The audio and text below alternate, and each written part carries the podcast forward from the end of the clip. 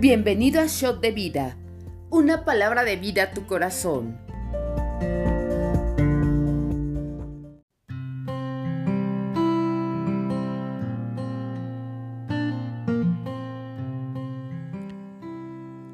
Hola, hola, ¿cómo están familia? Dios les bendiga, bienvenidos a Shot de Vida, el devocional de RN México.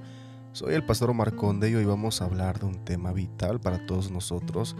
Es un placer, un honor para nosotros estar con todos ustedes en esta ocasión. Una vez más en este eh, último viernes de octubre y bueno, pronto estaremos iniciando eh, el devocional, si Dios nos los permite, eh, del mes de noviembre. Así es que hoy nos toca Segunda de Corintios capítulo 12 del verso 1 en adelante.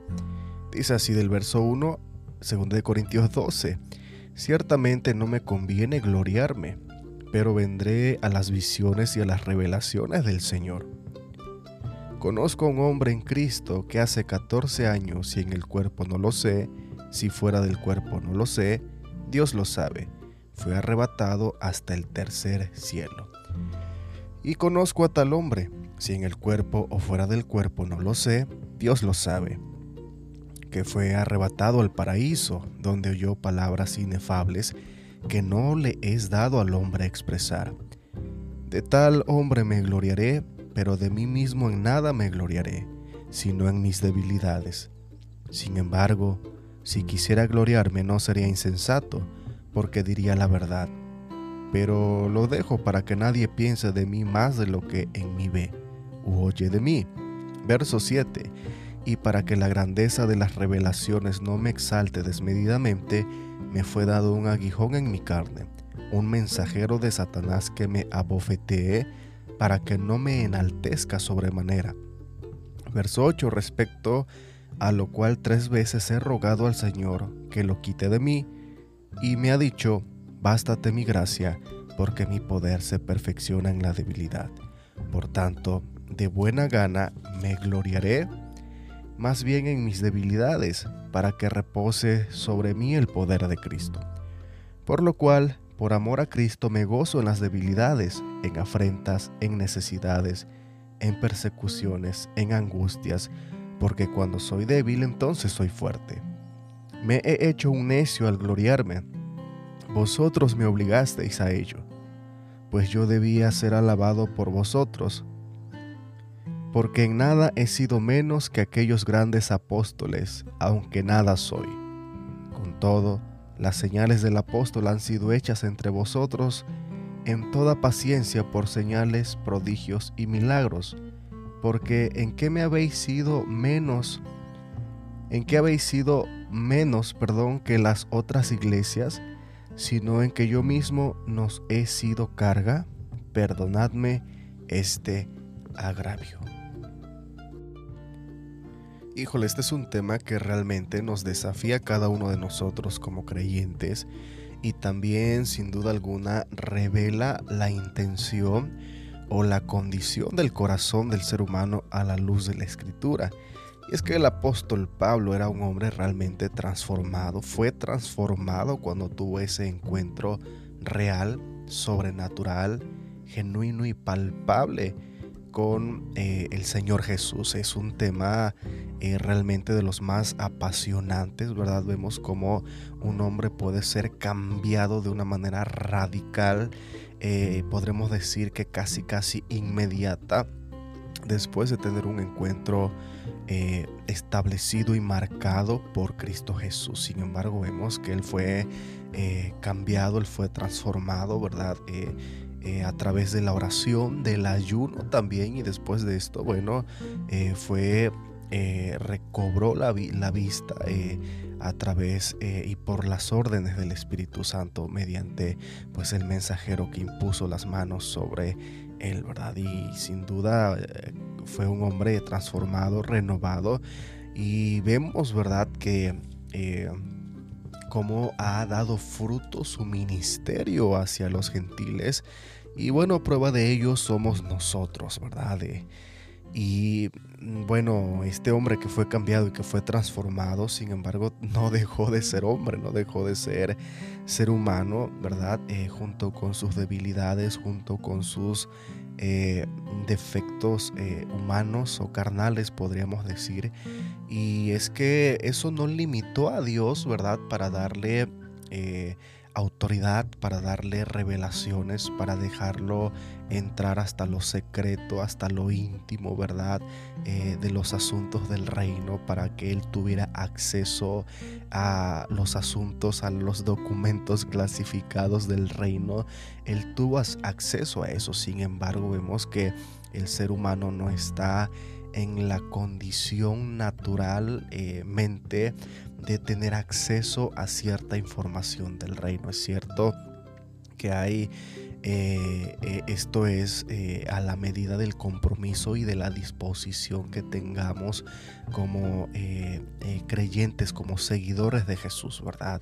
A medida que nuestra relación, nuestro, nuestra vida, nuestra consagración, perdón, aumenta, evidentemente tendremos acceso a cosas que ojo no vio o, y, y veremos eh, y escucharemos, perdón, cosas que he, oído no ha escuchado, ¿verdad? Es un, nivel diferente. Sin embargo, Pablo se movía en una esfera sobrenatural extraordinaria, pero Dios conocía el corazón de cada... Eh, de cada uno de nosotros, ¿verdad? Y es que Pablo nos enseña que en este eh, pasaje, en, este, en estos pasajes, fue necesario que Dios le dejase, le permitiese un aguijón en su carne, para que ese aguijón lo mantuviese con los pies en la tierra, para que ese defecto eh, eh, le recordase a Pablo quién era, de dónde lo sacó, eh, y que todo era por la gracia de Jesús. Y es que muchas veces si no Dios permite ciertas eh, situaciones en nuestra vida, ¿verdad? Eh, pues yo soy de la idea de que Dios nos conoce perfectamente. Él conoce nuestro corazón, conoce tu corazón y conoce mi corazón y Él eh, nos da acceso de acuerdo a la capacidad de humildad que tengamos en nuestro corazón. Él sabe cuándo algo nos va a marear, Él sabe cuándo algo nos va a hacer despegar los pies de la tierra, ¿verdad? Por eso es tan, tan importante el servicio en la vida del creyente, porque el servicio nos aterriza, el servicio nos hace consciente, ¿verdad? Que fuimos llamados para ser, para servir y no para ser servidos. Entonces, eh, imaginemos que Pablo no tenía ningún defecto, ninguna debilidad, pues evidentemente él no iba a tener ningún ancla, ¿verdad? Eh, a la tierra, al suelo, y, Dios eh, sabía que en la condición de hombre de Pablo, él no podía o no podría permanecer no podría haber permanecido eh, sobrio de acuerdo a toda la revelación eh, que se le, eh, él, tuvo acceso, ¿verdad? Y sin duda alguna yo, yo, creo, yo sé, ¿verdad? Que es necesario que trabajemos en, en el servicio. Es, es el mismo Jesús nos dio esa instrucción directa eh, y, esto es realmente eh, necesario para todo el creyente que desee moverse de una manera extraordinaria. Recordemos que el mundo se mueve por títulos, que el mundo se mueve por posiciones y que incluso una, en una ocasión la mamá de algunos discípulos de Jesús quiso promover a sus hijos, ¿verdad? Eh, para eh, que fuesen puestos en lugares que pues no, le, no les correspondía y Jesús le revira diciendo que esa eh, autoridad, que esos temas no les corresponde eh, o no le correspondía a él determinarlos, sino al Padre. Y bueno, esto nos lleva a nosotros a, a comprender, nos lleva a nosotros a entender que es necesario que muchas veces haya debilidades en nuestras vidas, que haya eh, ciertos defectos, ciertos talones de Aquiles, porque eso es lo que te va a aterrizar. Si vemos como el corazón eh, de los fariseos, de las personas religiosas, incluso de, nuestra, eh, de nuestros tiempos contemporáneos, pues señalan, juzgan, critican y se avalanchan eh, con esa manto de perfección y se les olvida todo el pecado, todas las situaciones que ellos, todos los errores que ellos han cometido y y lo hacen de una forma con un corazón endurecido y, el mismo Jesús lo dice, ¿verdad? Hasta de una manera eh, eh, pues que ya es o ya caen en la hipocresía, ¿no? Entonces, híjole, esto es bien, bien tremendo porque eh, necesitamos por nuestro bienestar tener aguijones en nuestra carne, tener situaciones, ¿verdad? Que que nos eh, hagan conscientes de nuestra debilidad, que nos hagan conscientes también de que somos eh, eh, vulnerables, de que estamos a expensas, ¿verdad? La misma escritura nos enseña que quien crea estar firme, cuide de no caer, ¿verdad? y que nos ayudemos unos a otros. Entonces cuando somos conscientes de esta situación, de esta realidad, pues nos vamos a volver seres más empáticos, eh, seres eh, más eh, ayudadores, con más misericordia, ¿verdad? Porque sabemos que estamos en una batalla constante y como dicen por ahí el refrán, ¿verdad? Que estamos en la casa del jabonero y el que no cae resbala, pero cuando ya... se nos olvida nuestra condición o nuestra naturaleza humana, pues ya comenzamos a intentarnos el corazón a criticar, a juzgar y, comenzamos a naturalizar pecados, ¿verdad? Y se nos olvida, ¿verdad? Que la Biblia no solamente condena ciertos pecados o que no ciertas, eh, ciertos pecados son pecados, sino que hay una infinidad de pecados, ¿verdad? Y muchas veces solo eh, tristemente y trágicamente se ha normalizado, ¿verdad? Que eh, se le y, que solamente puede ser condenado el pecado sexual, por ejemplo. Y, se nos olvida que la murmuración, que el chisme, que la crítica, que el juzgar a los demás también es un pecado. Entonces, cuando nosotros somos conscientes, ¿verdad? De que no somos perfectos, cuando somos conscientes de que eh, somos vulnerables, pues eso nos hace amigables, eso nos hace empáticos, eso nos, nos concientiza, ¿verdad? Nos hace ser eh, eh, personas cercanas eh, a, las, a, las, a las otras personas, ¿verdad? Saber que necesitamos unos de otros, que todos todos fallamos y que todos somos vulnerables. Entonces, algo bien interesante que Pablo nos enseña, ¿verdad? Eh, bueno, en esta, en esta primera parte yo quiero dejar bien en claro que eh, necesitamos, ¿verdad? Eh, no, no ser perfectos, necesitamos.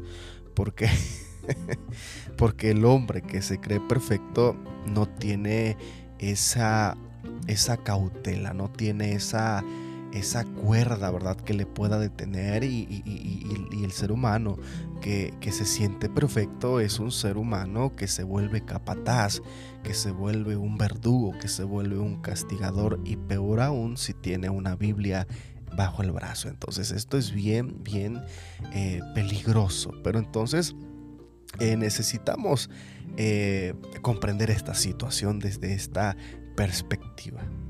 Y en el verso 7 dice, para que la grandeza de las revelaciones no me exaltase desmedidamente, me fue dado un aguijón en mi carne, un mensajero de Satanás que me abofetee, para que no me enaltezca en sobremanera, respecto a lo cual tres veces he rogado al Señor que lo quite de mí y me ha dicho, bástate mi gracia porque mi poder se perfecciona en la debilidad. Vemos que Pablo era un hombre de fe, sin duda alguna, era un hombre de oración, de intercesión, pero sin duda de fe. Y vemos cómo eh, Pablo eh, nos, nos eh, deja plasmado en esta segunda carta a los Corintios, en el verso 8 dice, respecto a lo cual tres veces he rogado al Señor. Desde una perspectiva de fe, vemos que Pablo dice, yo ya he exagerado, yo ya le he rogado y le he pedido tres veces al Señor que lo quite de mí.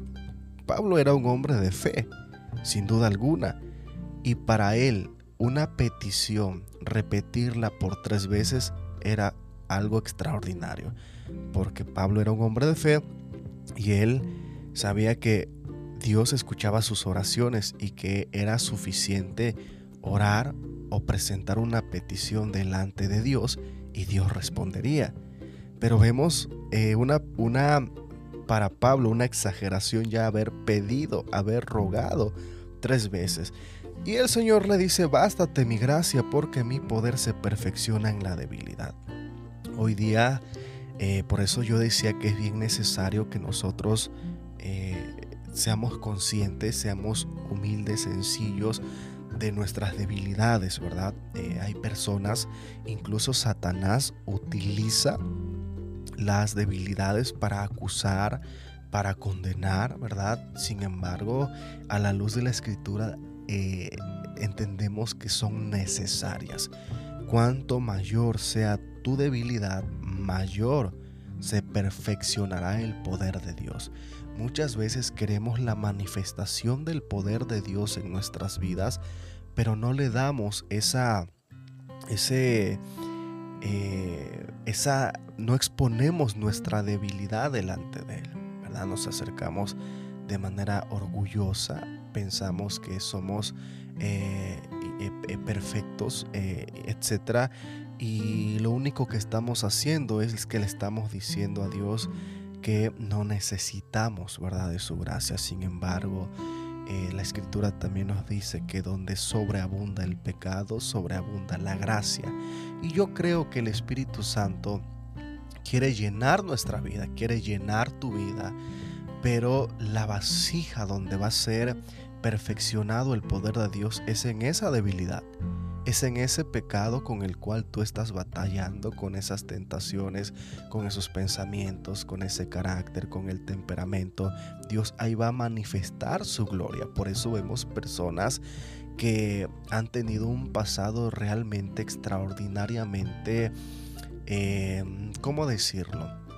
No vergonzoso, sin embargo, eh, un testimonio extraordinario, una vida pasada realmente desordenada y personas que ese tipo de personas consagran su vida a Dios, vemos el respaldo de Dios de una manera extraordinaria y cómo Dios les usa de una manera sobrenatural y eso es por una sola razón, porque ahí hubo mucho pecado, porque ahí hubo mucha debilidad y ahí se perfeccionó el poder de Dios. Entonces, cuando nos sentimos eh, con el derecho de juzgar, de señalar a otras personas, estamos limitando, ¿verdad?, el poder de Dios en nuestras vidas. Así es que necesitamos el poder del Espíritu Santo en nuestras vidas, sin duda alguna, ¿verdad? Él, él es nuestro ayudador, nuestro consolador, quien nos ayuda eh, a establecer el reino de los cielos, pero Él necesita, Dios necesita poder perfeccionar su poder en esas debilidades. Lo único que tenemos que hacer es destaparlas delante de su presencia para que Él comience a manifestar. Así es que no cierres, ¿verdad?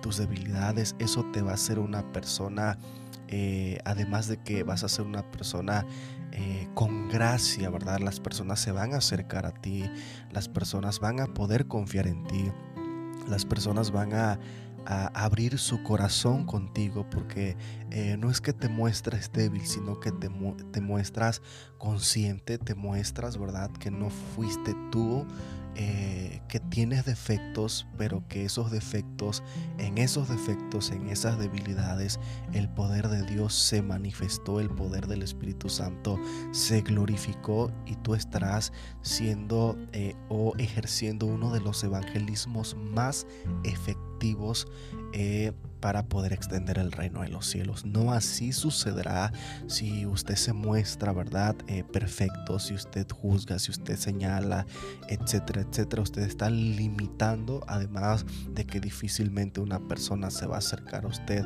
abrir su corazón porque no se sentirá comprendida ni podrá encontrar esperanza, ¿verdad? Con esas eh, actitudes, sino que va eh, a pues a no eh, querer abrir su corazón, ¿verdad? Entonces, cuando lo hacemos, ¿verdad? Y le damos la gloria a Dios de quien Él solamente es quien nos puede ayudar, que Él solamente es quien nos puede, eh, quien puede manifestar su gloria, no nosotros le damos toda la gloria a Dios y yo le aseguro que estaremos eh, evangelizando de una manera extraordinaria. Entonces, eh, la autenticidad, ser conscientes, ¿verdad? Que eh, si Dios nos llamó no es porque hayamos sido eh, perfectos o, etcétera, sino todo lo contrario, con defectos, con debilidades, etcétera. Pero en medio de eso, Dios manifestó y Dios perfeccionó su gloria y su poder. A la luz de este